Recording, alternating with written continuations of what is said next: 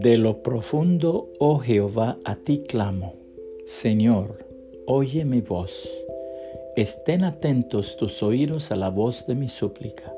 Salmos 130, 1 y 2. Oración y sudor.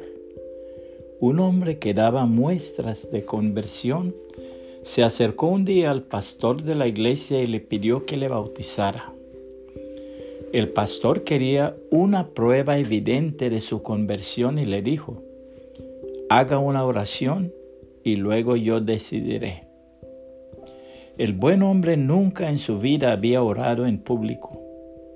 Empezó a hacerlo y las palabras salían pesadamente de sus labios.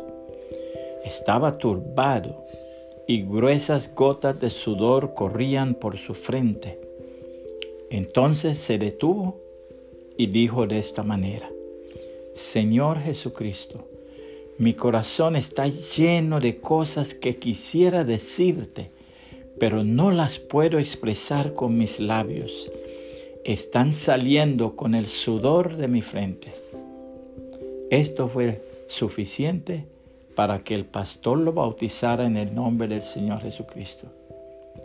La Biblia dice, Finalmente, sed todos de un mismo sentir, compasivos, amándoos fraternalmente, misericordiosos, amigables, no devolviendo mal por mal ni maldición por maldición, sino por el contrario, bendiciendo, sabiendo que fuisteis llamados para que heredaseis bendición. Porque el que quiere amar la vida y ver días buenos, refrene su lengua de mal y sus labios no hablen engaño. Apártese del mal y haga el bien. Busque la paz y sígala, porque los ojos del Señor están sobre los justos y sus oídos atentos a sus oraciones. Pero el rostro del Señor está contra aquellos que hacen el mal.